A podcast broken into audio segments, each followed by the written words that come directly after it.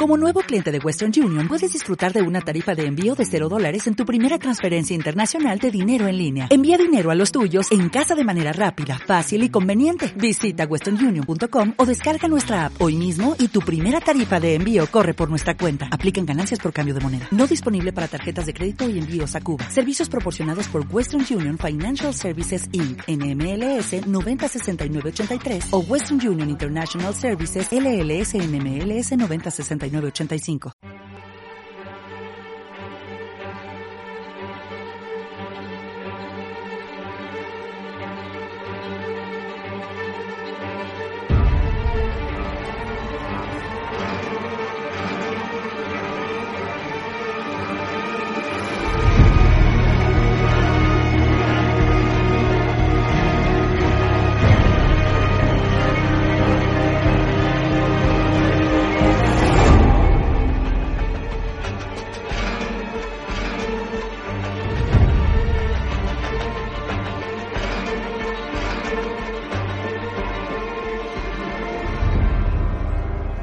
Todos y todas, bienvenidos a la tertulia zombie de Walking Dead, el podcast en el que comentamos la serie de zombies de AMC. Yo soy María Santonja y conmigo está, como siempre, mi queridísimo, pero no por ello menos putrido, mi amigo Richie Fintano. Nunca hay que dejar de ser putrido. ¿Por qué abandonar tu naturaleza propia?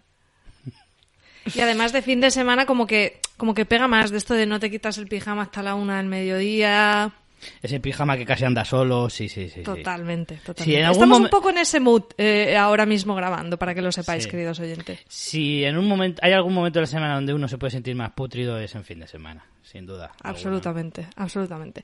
Pues bueno, sabéis que vamos más tarde que, que en la vida. Eh, estamos, eh, voy a decirlo, 25 de septiembre y hoy vamos a ponernos al día.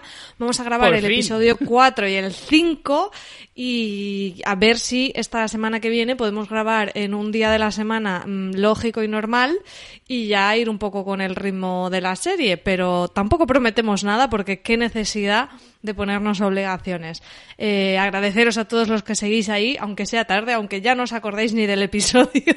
Pero bueno, eh, nosotros también nos pasa. Sí que es verdad que tengo que decir que hoy que vamos a grabar 4 y 5, quizá el 4 vamos a ir un poco más de puntillas porque, entrando ya un poco en materia, a mí este episodio 4 me dejó mm, que ni frío ni calor, de hecho bastante decepcionada, porque ya conocemos más a estos nuevos villanos que a mí personalmente, Richie, no sé a ti qué te ha parecido, pero no, no me han gustado. Eh, este es el típico comentario que se hace en fútbol de eh, el partido ha ido de más a menos. Pues es el capítulo igual. Eh, pintaba bien al principio. eh, nos encontramos, nos reencontramos con un personaje que a lo mejor alguno lo tenía así un poco desubicado, que es esta Lía, que es la exnovia de Daryl, eh, que, que descubrimos. Para una en- novia que ha tenido en toda la serie Sí, y ha salido luego. bastante rana, ¿eh? ya ves.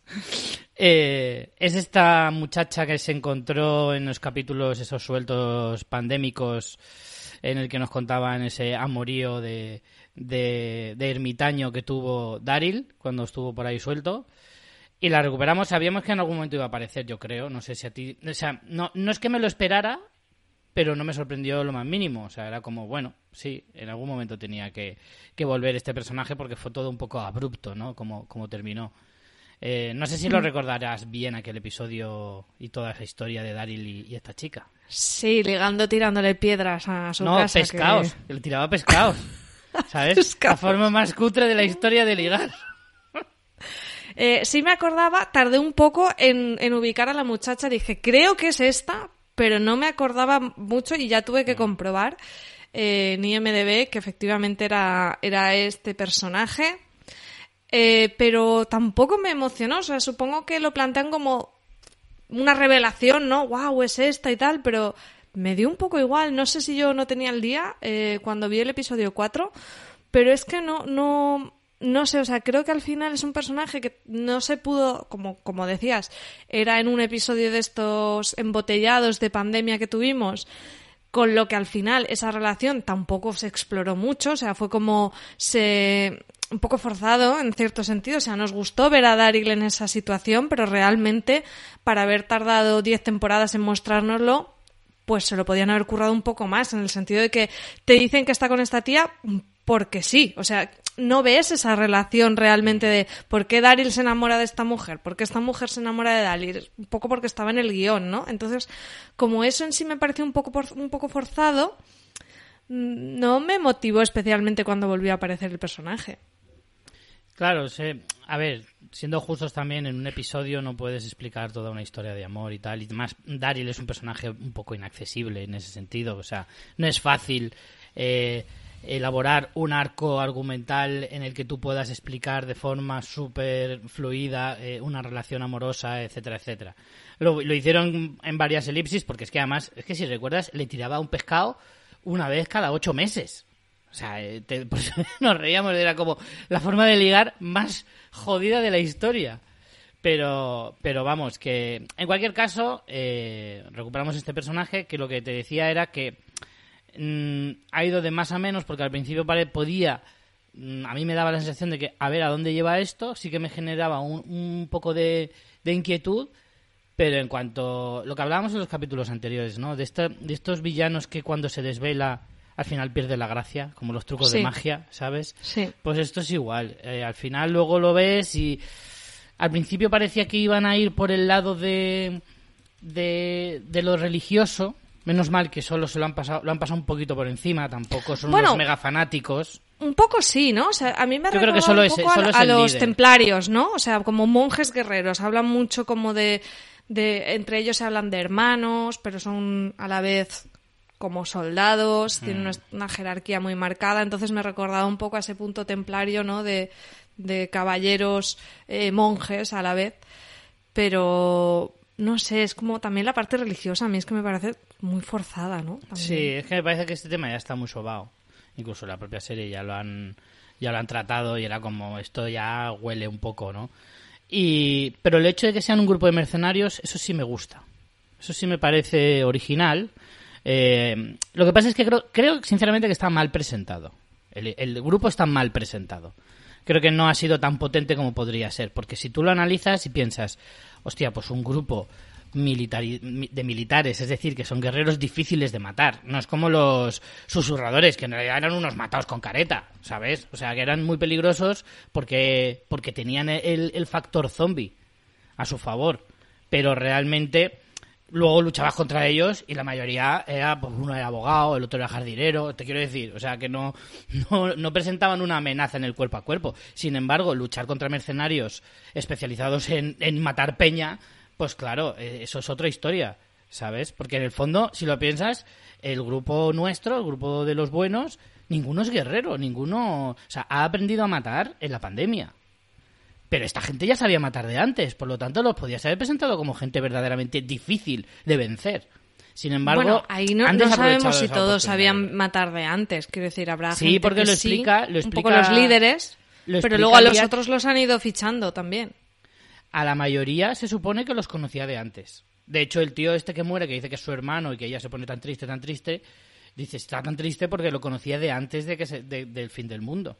O sea, ellos eran un grupo. De hecho, ella explica que eh, lo típico de la, historia del mercenario estándar, que es el gobierno me repudia, me tuve que hacer, me tengo que ir al sector privado, porque claro, después de encontrar trabajo, después de una guerra, porque hemos estado en Afganistán. O sea, la historia que, a ver, no, no, no, la estoy frivolizando, pero que es como en las historias de Hollywood la hemos oído 700 millones de veces. ¿Por qué se hace uno mercenario? Porque primero va al ejército y cuando vuelve ve que su vida es una mierda y se hace eh, se va al sector privado que se gana mucha pasta matando gente y siendo mala persona. Pues ya está. es que esa es la historia del mercenario típica. Y entonces eh, aquí te lo explica. Por eso se supone que este grupo se conocen desde hace muchos años. Y por eso están tan unidos. A mí me dejó un poco frío el villano prota por un momento me emocioné un poco porque eh, parecía un poco Terry O'Quinn, eh, el actor que hacía Locke en Lost. Era un poco la mezcla entre Terry O'Quinn y Ben Kingsley, ¿no? O sea, era un, mix, pero, pero es verdad que, que después me pareció un poco ya visto. O sea, realmente, mm. vale, más allá del background que estabas tú comentando, eh, el resto es un funcionamiento, pues, pues que a lo mejor no va a diferir tanto de unos salvadores o de otros grupos de villanos que ya que ya hemos visto y no sé, es como que me daban un poco igual. Y luego me chirrió mucho, o sea, me gustó ver a Daryl en esa posición del juego de yo a estos no los conozco, toda esa parte me gustó, pero luego me pareció absolutamente inverosímil el punto este de la prueba de, mira, tenemos aquí eh, casetas prefabricadas que nos sobran y para hacer un rito la quemamos, porque como los recursos ahora mismo es algo de lo que podemos prescindir, ¿sabes? O sea, es verdad que lo hemos hablado millones de veces, lo de no pidamos em, veracidad o, realismo a The Walking Dead, pero es que hay cosas que, o sea, la prueba esa de fuego, nunca mejor dicho, me pareció una soberana estupidez y me dio mucha rabia, no sé. Sí, a mí lo que me gusta de esta trama, una cosa que sí me gusta, es que el espectador sepa más que los malos. ¿Sabes? Lo normal es que si es una trampa, si se la están jugando o lo que sea, sea que eh, tú eso no lo sabes casi hasta el final, aunque lo puedas intuir o se pueda llevar de mejor o peor manera. Eh, sí, o sea, el que está traicionando en este caso o el que está engañando a los otros es Daryl y el espectador lo sabe. Y esa parte me gusta porque siempre es al revés. Entonces, el ver a Daryl, que además de hecho se le ve flaquear, porque evidentemente se nota que Daryl todavía le importa a esta chica y tal, y la chica, mm, estamos todo el rato con ese juego de eh, le está tomando el pelo, es verdad, está jugando con él, le está manipulando. Sí, ¿quién engaña a quién? Un poco ese juego del gato y el ratón. Exacto, ¿quién está engañando a quién? Porque cuando entran de por medio eh, sentimientos en este tipo de situaciones, ¿no? En el que traicionar a alguien es lo más normal del mundo, eh, pues siempre está a saber en qué momento se ve la traición. Y entonces a mí me gusta ver que, que nosotros sabemos que de momento el que está llevando, el que lleva ventaja es Daryl, sin que los otros lo sepan. Yo estoy totalmente de acuerdo contigo. Creo que pese a que los villanos me han decepcionado un poco en, la forma, ya los iremos viendo, pero creo que prometían mucho más cuando los veías ahí flipados con sus máscaras y, demás. Hmm. Aunque, aunque eso me ha decepcionado, aunque esa relación con la chica Em, no me la creo mucho, ella es como que no me interesa, sí que la dinámica que se plantea me parece interesante. Y sobre todo que sea Daryl el que está en esa dinámica, que sigue siendo pues uno de los personajes más guays que hay y que como espectadores y fans de la serie más disfrutamos viendo. Entonces, en eso estoy totalmente de acuerdo contigo que si algo nos da de interesante esta trama es ese juego de esa de, de fidelidades que puede ir cambiando todo el tiempo, donde no sabes si Daryl eh, confiará más en la muchacha para que la muchacha se pase a su lado, si esa, si ese, si darle ese voto de confianza va a poder ser eh, su salvación o su condena y, todo ese juego. Me gustó además mucho y me acordé de ti, Richie, cómo le hace absolutamente un sándwich de la verdad, bueno, un sándwich de la mentira realmente cuando está hablando con ella, de contarle algunas cosas que son ciertas, otras que no. Eh, una técnica depuradísima de la que hemos aprendido un montón en esta serie. Vamos, yo la he incorporado a mi día a día, ya te lo digo, porque es una cosa eh, de maestro. Y, no sí, sí, Daryl lo hace muy bien, efectivamente. Porque es una técnica, es difícil de, pillar, ¿sabes? Es difícil que te pillen en una, en una estrategia como esa. Eh, sí, yo estoy de acuerdo que, realmente el, juego este eh, puede llegar a ser muy interesante, pero bueno, yo ya le estamos dando bastante coba al episodio, la parte positiva, pero hay partes negativas, obviamente, y creo que que esta es una me parece que va a ser una historia muy corta quiero decir estos villanos sí que no, da muchísimo de sí. no tienen mucho recorrido no son los susurradores ni son los eh, salvadores ni nada por el estilo o sea te quiero decir son un grupo muy reducido eh, acabará habiendo un enfrentamiento con ellos seguramente y lo que no me gustó mucho es ella se lo está vendiendo todo el rato en plan, si este grupo mola un montón, tío, vente. Es como, como te echas una novia y quiere que vayas con, con sus amigos y es como, es que tus amigos no me caen bien. ¿Sabes? Porque son gente que para empezar decora el lugar con cadáveres colgando de los tobillos, lo cual ya de por sí dices, oh, vamos para allá, por favor, que me apetece un montón. Y en segundo Sus gustos de, en interiorismo y demás no, no, son los más eh, llamativos, como para, para hacer un sitio acogedor. Desde luego. En segundo lugar, eh, la gente es majísima. Eh, el chico este de Melenita, que es como en acción enfadado, es, de estos personajes que es obligatoriamente borde sin ninguna necesidad absolutamente. Vale que es un prisionero, pero es como tienes que estar como un furruñado todo el rato, porque sí. Y tercero, ese compañerismo buenísimo de eh, el jefe matando al otro, quemándolo, eh, porque no fue ayudar al otro corriendo y solo le hirió un poco la espalda, que ahí sí que es verdad, ahí, ahí ya se le ve mucho el plumerillo al episodio de esto sí que es por la cara. O sea, porque no tienen, eso sí que no, no tiene ningún Sí, sentido. es como, como tienen un punto despiadado total que no está muy justificado En en, el punto en lo que nos han Porque enseñado, ¿no? Son lo como que una dices. super hermandad eh, de, de- de nos apoyamos unos a otros, somos hermanos, somos tal y cual, y en cuanto uno flaquea, a la hoguera, literalmente. Pues no me parece muy lógico, la verdad.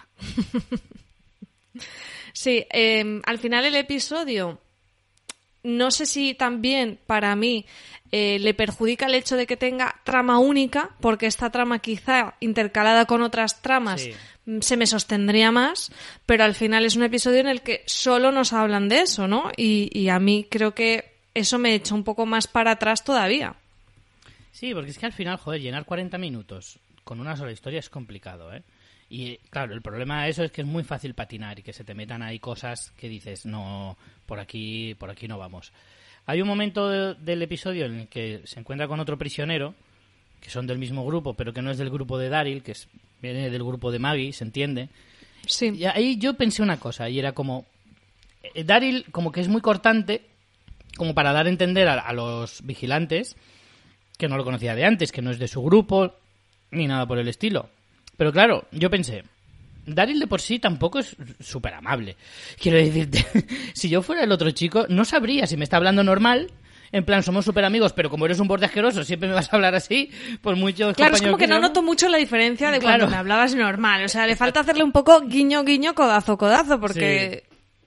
En De fin. hecho, Pero ahí, por ejemplo, sí se nota que hasta la, la gente, hasta los secundarios que cogen son buenos actores, porque es una, una escena difícil de, de interpretar y Mm. tú realmente como espectador sí que te das cuenta de que ellos eh, se están entendiendo, que están Mm. como que con el lenguaje verbal se están diciendo una cosa y con las palabras se están diciendo otra para que los demás eh, los, los que están por ahí, los vigilantes de este nuevo grupo, que por cierto tienen nombre, pero yo ahora mismo sé que lo he leído en algún lado y ahora mismo no me acuerdo, eh, para que los otros lo entiendan. Y en ese sentido, sí me gusta The Walking Dead, que es una serie que mm, si la ves mirando el móvil, te pierdes muchas Cositas, cosas. Es una serie que no es, no es tan explícita. En muchas ocasiones tiene varias capas de lectura, como por ejemplo en esta escena claramente, que una cosa es el texto y otra el subtexto. Y ahí los actores lo, lo hacen fenomenal. Y bueno, como en esta, en, en muchísimas, muchísimas veces, a mí a veces me pasa de que estoy viendo la serie y de repente me distraigo un momento y tengo que echar para atrás porque hay muchas veces escenas que no hay diálogo, que son, que son miradas, que mm, te pierdes lo que te están contando. Y eso sí que hay que decirlo de la serie. Tiene sutilezas, eso está claro, y tiene matices en algunas escenas, eh, no siempre, ¿vale? A veces tiene eh, capítulos más eh, estándar, pero lo que tú dices, es verdad que no es una serie que tú te puedas permitir el verla mirando el móvil. Yo reconozco que si yo hubiera estado en la otra celda, no lo habría pillado. A Daryl. Le habría dicho, ay, pues es un borde de mierda, joder, que te den por culo. no vuelvo a darte más de mi comadreja. Frita. ¿Sabes? Eh, yo creo que no, que no lo habría pillado, la verdad. Pero bueno, eh, a, mí, a mí, en cierto modo, el rollo este psicológico, de eso se llevan al prisionero, luego se lo traen machacao, como que se lo hubieran torturado y tal, y ese juego psicológico que hacen con Daryl, porque el otro era como, yo creo que era como una herramienta, ¿no? En plan, vamos a usarle a ver qué le sacamos a Daryl, porque a este en realidad no nos interesa. Y, y creo que estaban jugando con él eh, en ese sentido. Pero eh, a mí eso me gusta. Pero es lo que te digo, o sea, mm, por el contrario, creo que está un poco, es muy insustancial este, este grupito. ¿Sabes? Por eso te digo que creo que va a tener poco recorrido porque no creo que se pueda explorar mucho más allá. El personaje de- del líder, por ejemplo, este que además es un actor, no me acuerdo de su nombre, pero yo ya lo he visto en varias series hacer de villano, que lo hace bastante bien. Eh, es un actor que yo ya he visto varias veces. Y bueno, al principio mm, a mí me daba la sensación de que iba a ir por ese lado, eso, lo que hablaba antes de lo de la, de la religión y todo eso, pero al final solo parece pues un eh, el típico americano de la América profunda que sí que cree mucho en Dios, pero que tampoco es un súper mega fanático, simplemente pues es eso. Y que, y que Claro, pero ¿tú crees que se lo creen de verdad o que es una herramienta de control para el resto? ¿Te refieres al líder o, al o a los demás? Mm, sobre todo el líder. Yo creo que el líder sí que a lo mejor se cree esas, esas cosas. Yo creo que él sí, pero creo que el resto es como, te sigo el juego para que no me mates. Pero el resto no se lo creen. ¿Sabes? Yo creo que es... eh, yo creo que va un poco por ahí. El otro, o sea, mm, es que ¿sabes qué pasa? Que yo para que yo me crea que este tío, el líder, que es que no me acuerdo cómo se llama de nombre, eh, para que este tío de realmente me haga a mí creer que es un fanático religioso, le tengo que ver, pues es un momento a solas, sin camiseta, pegándose latigazos en la espalda o alguna cosa así, en plan, eh, se me ha ido la olla completamente. ¿Sabes? O sea, yo tengo que verlo de verdad, o que tenga un tatu- el típico tatuaje en toda la espalda de un crucifijo, o. Mira, mira que hay clichés para fanáticos religiosos zumbaos. Pues alguno de esos, nada. No tiene ni, ni, ni, un, ni un mísero eh, crucifijo colgado del cuello. O una cruz de a la que vaya dándole besos cada dos por tres. Como, como la señora de los pueblos. no, nada. Simplemente te sueltan una parrafada de vez en cuando, que tampoco, o sea, ni siquiera a... eh, ¿Cómo se dice eso? Em, se ha referido a las Sagradas Escrituras, ¿sabes? No, no, no nos ha soltado un salmo en plan eh, Ezequiel 25-17, ¿sabes? pero, pero nada, nada. Por eso te digo que parece que es un fanático de, de, de pacotilla, un poquito. Yo es que no sé si al final irán por ahí también, ¿eh? Que de repente no... Sabes, que este sea un poco, pues es un Nigan, vamos, ya quisiera ser Nigan, ¿eh? Pero me refiero a que les está manipulando a los otros y que a lo mejor esa sea la manera en que la muchacha esta, que no me acuerdo el nombre, la novia de Daryl...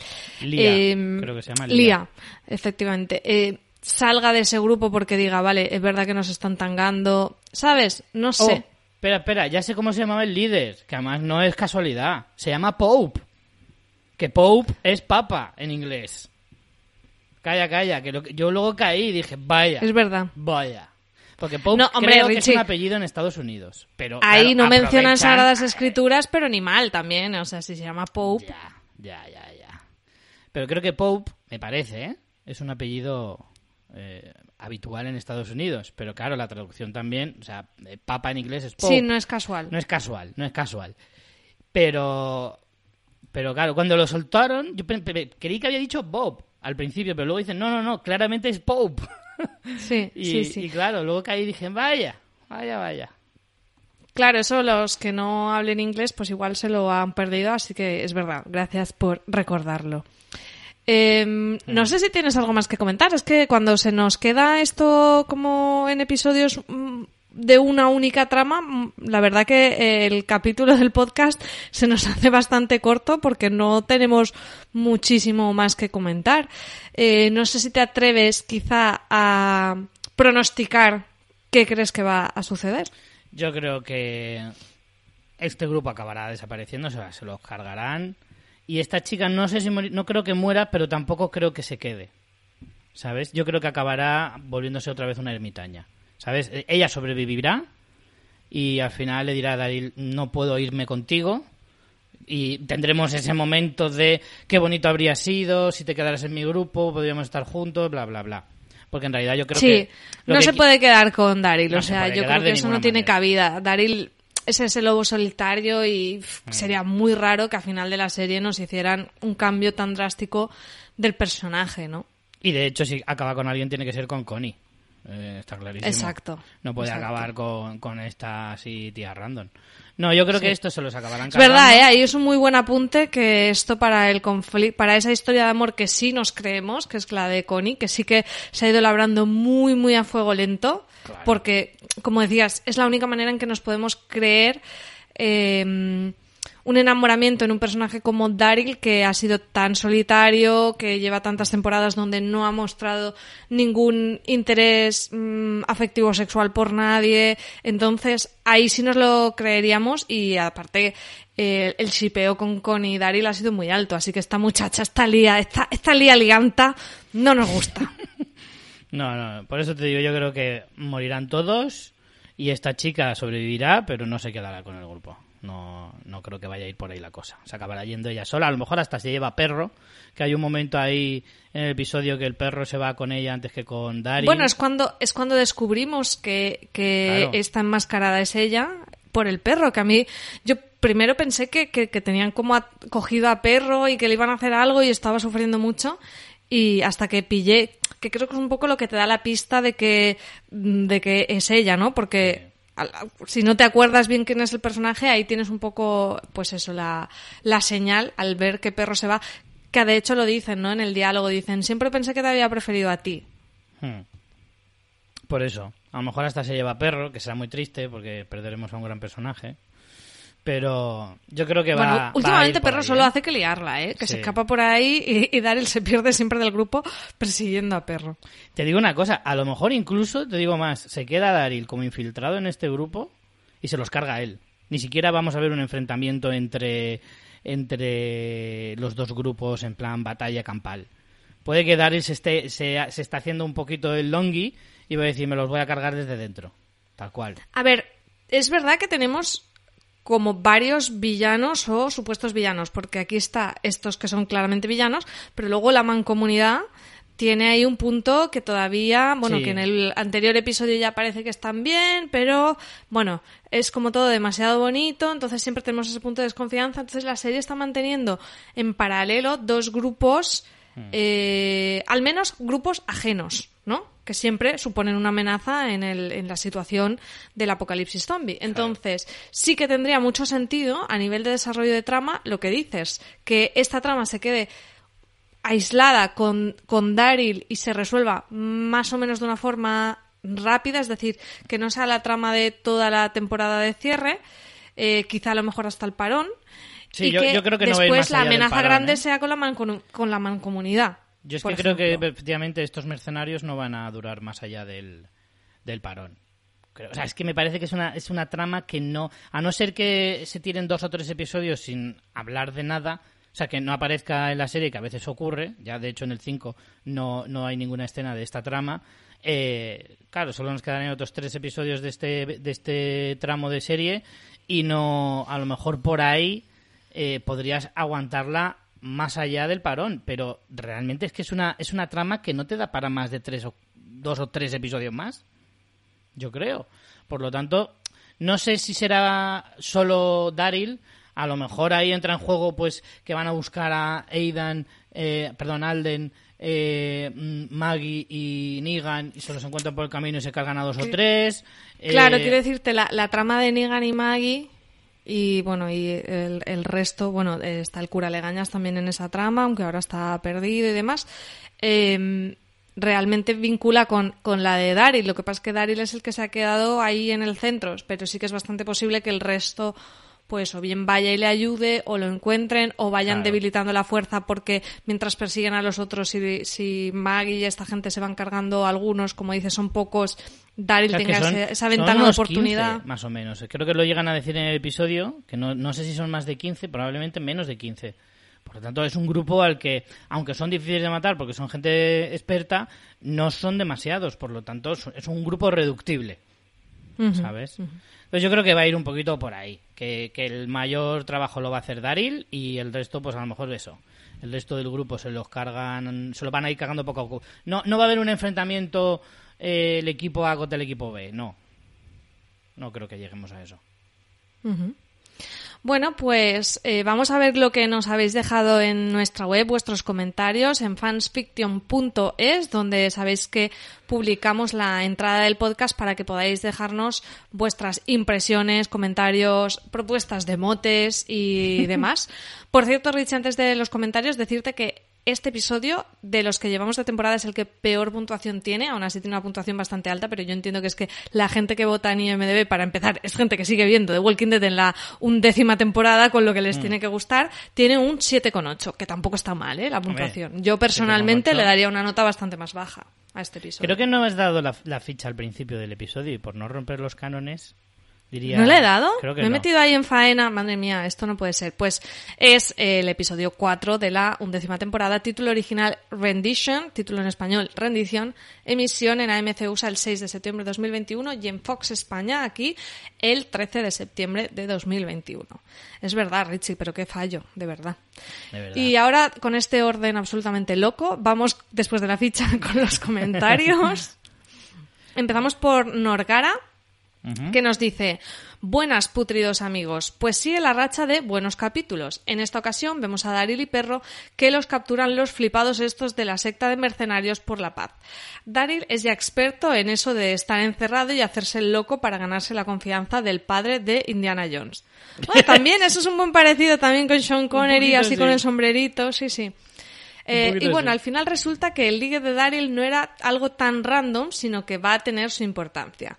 Bueno, grupo de villanos cuanto menos interesante. A ver cómo sale Daryl de ahí. Me da que va a acabar matando a su ex. No es solo una... No sé, es solo una intuición. Deseando no escu- de escucharos. De nuevo, gracias por vuestro tiempo. Eso tampoco sería malo, ¿no? El matar a la ex sería también algo potente. Hay una postdata de Norgara. Nos dice que, eh, bueno, que había tenido un error porque había puesto deseando no escucharos y dice Ah, que era deseando escucharos. Eh, esperando esa porra para votar. Eh, Es yo verdad. creo que el Tenemos cura también muere a lo grande y lo último, por perro está tan bueno, buen ver que si no hay comida, vale a Darils que se coma sushi de gusano, pero perro, chao, se os quiere. No, hombre, a perro no se lo van a comer nunca. Por mucha Esperemos hambre que no. No creo. Sí, ya hemos tenido bastante con los caballos. Oye, Sí, pues para el episodio 6 vamos a... No sé si cómo lo podemos hacer, Richie. Hacemos un post específico de eso, de quién vive y quién muere en la web y nos dejáis ahí los comentarios para esta semana. Vamos a hacer recopilatorio de quién sigue vivo y que la gente vaya poniendo su porra. Y nosotros en el episodio 6 decimos la nuestra. ¿Te parece? A ver si va a morir alguien en el 6, no creo, pero... No, lo vamos a publicar antes de ver el 6 el lunes. lo Antes de vamos a hacer 6. este fin de semana. Vale, vale. Vale. No creo que aún vayan a morir. No creo. No, no veo posibilidad. No está la cosa como muy en ese Bueno, punto nunca se todavía. sabe, ¿eh? Pero... Nunca se sabe. Vamos cierto. a ver. El muerto que no anda eh, nos escribía también esta semana y nos decía muy buenas a todos, todas y todes. Qué ganas de volver a oíros. eh, sin vosotros esta serie no es lo mismo. Sobre el capítulo deciros que eh, me ha gustado. Un capítulo con Daryl será con pocos diálogos, pero siempre me gusta. Y ya tiene mala suerte el hombre. Chica que le mola, chica o que se muere o que, eh, o que le quiere matar. Al nuevo grupo yo lo llamaría los salvadores de AliExpress. Torturan... Es que es muy bueno eso, sí. Ese está guay. Torturan, eh, pero más flojo que los salvadores. Me encanta lo de flojo, en plan, te hago menos daño. Eh, para Dalil, este encierro ha sido como un risor comparado con cuando le tuvo Negan. El jefe es temido más que amado, como Negan, pero en flojito. Y como peligrosos, no le llegan al suelo del zapato a Negan. ¿Qué ganas tengo de que llegue, eh, de que llegue Negan, nuestro Negan, para que les dé eh, pal pelo? Inciso. ¿Y si resulta que el final, que al final Negan es el protagonista de la historia y el bueno y, y Rick el malo? Y todo, eh, y todo lo que hemos visto hasta ahora es un sueño de resines, ¿o no? Otro inciso. No se atrevan, pero al final. eh, no se atreverán, pero al final. Bueno, bueno, eh, de la trama de Negan y Maggie sería que Negan matase a la viuda de Glenn, quedándose con el niño para cerrar el círculo. Madre mía. Que, que Pero cómo se están retorcidos, por favor. luego, ¿eh? Es que la verdad es que la- toda la historia de Negan y Maggie a la gente le está disparando la imaginación de una manera muy loca, ¿eh? Eh, termino. Creo que lo voy a dejar aquí. La lista de supervivientes la dejo para otro día porque igual hoy mato hasta el subrunner. Un putrido saludo. la verdad es que yo eh, siempre lo he pensado que el momento más álgido de la serie de Walking Dead fue con Negan. Y o tenían que haber terminado ahí la serie, lo cual tampoco me parece bien porque la serie todavía tenía mucho que sacar, o se tenían que haber dejado Negan para el final. Porque es que el problema es que Negan ha sido lo más fuerte y lo mejor que ha pasado en la serie eh, cuando Negan estaba en su pleno apogeo. Y sí que es cierto que a partir de ahí ha habido cosas guay, los susurradores han estado muy bien, Alpha era un personaje que molaba mucho. Sí, lo que pasa es que lo alargaron mucho también Claro. con los susurradores. Incluso con los salvadores, acuérdate también, ¿eh? Sí, con los salvadores también es verdad que al final palmaron porque fueron dos temporadas y media casi y eso es demasiado para un, para un grupo de villanos, yo creo. Pues sí. Bueno, yo creo que cuando termine la serie, eh, mm, quizá la dejaremos reposar un poco y haremos una valoración, ¿no? A lo mejor dejamos pasar un mes o unas, al menos unas semanas para hacer algún episodio de, de valoración de, de la serie en su conjunto y podremos hacer esas estimaciones de mejores personajes, muertes más guays, eh, persona- villanos que han decepcionado más de los que han gustado menos. En fin, creo que puede ser divertido. Hombre, sí, haremos Pero- cuando termine la serie tendremos que hacer un especial eh, resumen y eso de las cosas que más nos han gustado. Sí que es cierto que va a costar un poco acordarse de las primeras temporadas porque al final, coño, son 11 años de, de serie, ¿eh? Por eso Es te decía tiempo, que ¿eh? tendremos que dejar unas semanas porque yo no sé si revisionar la serie, pero al menos reescucharme algunos de los podcasts para ponerme, para ubicarme, sí que sí que estará. Miento, no estará han, sido, bien. no han sido 11 años. Yo creo que la serie empezó en 2006. Creo. Bueno, ahora lo voy a mirar. No, 2006 no puede ser muy pronto. Ahora lo miro, a ver cuándo empezó la serie, porque a mí me suena que, que igual son más de 11 años de, de serie. Bueno, lo miro, mientras lees el siguiente comentario. Pues voy con Perdida en la Casa Encantada. Dice, buenas camaradas putridos, vaya con el esmero que pongo en redactar la turra semanal para que sea recitada por la dulce voz de Richie y parece que al hombre le van más los telegramas. Esto no es ninguna novedad, Perdida en la. Casa Encantada, así que te ha tocado que lo lea yo. Reencuentro con una vieja conocida, Lía. Si no me fuera tan indiferente su personaje, podría resultar interesante la dinámica romance entre un personaje de los malos y uno de los buenos. Pero es que esta relación está más muerta que los amigos de Maggie. Resumiendo, perro traidor. Me fascina la actitud de Daryl cuando lo capturan porque ya lo han secuestrado e intentado cambiar de bando la mitad de los villanos de la serie. Así que a estas alturas podría dedicarse a escribir libros de autoayuda cómo sobrevivir a un secuestro sin caer en el síndrome de Estocolmo. Solo hay que ver lo relajado que va cuando se lo llevan encapuchado y arrastras en plan, bah, un día más en el apocalipsis zombie.